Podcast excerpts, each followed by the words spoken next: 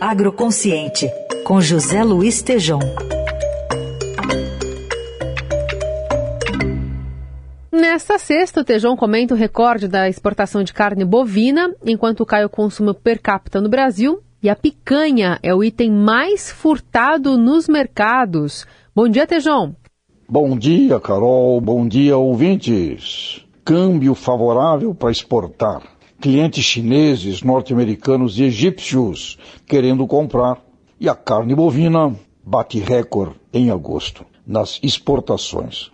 Neste mês de agosto, batemos recorde de exportação da carne bovina, mais de 203 mil toneladas no mês.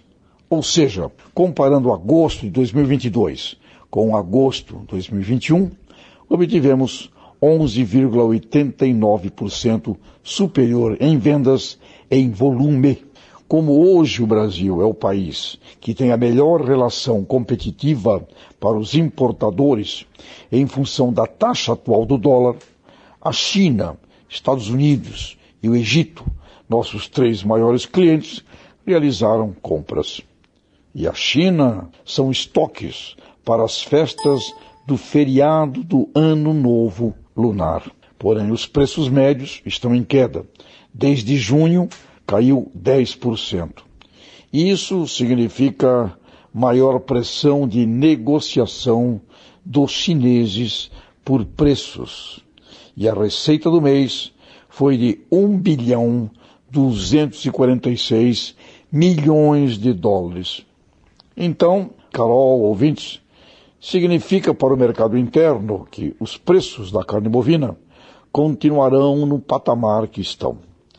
E o consumo per capita, enquanto cresce nos suínos, frangos, peixe, tem caído na carne vermelha, estando hoje, essa que já foi a rainha da proteína, hoje abaixo de 26 quilos por habitante ano.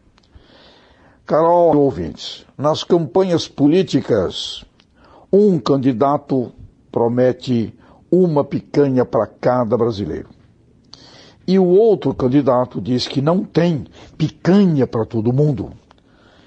De verdade, precisamos de um planejamento e coordenação de cadeias produtivas muito mais bem feito, pois aceitar queda de consumo per capita do produto que já foi ao lado do pão, do arroz e do feijão o santo prato de um bifinho todos os dias, cada dia. Eu não concordo, não. E carne bovina é muito mais do que só picanha. Enquanto isso, segue a estrela picanha como um dos itens mais furtados nos supermercados. Eita, cuidado aí com o churrasquinho. Um grande abraço.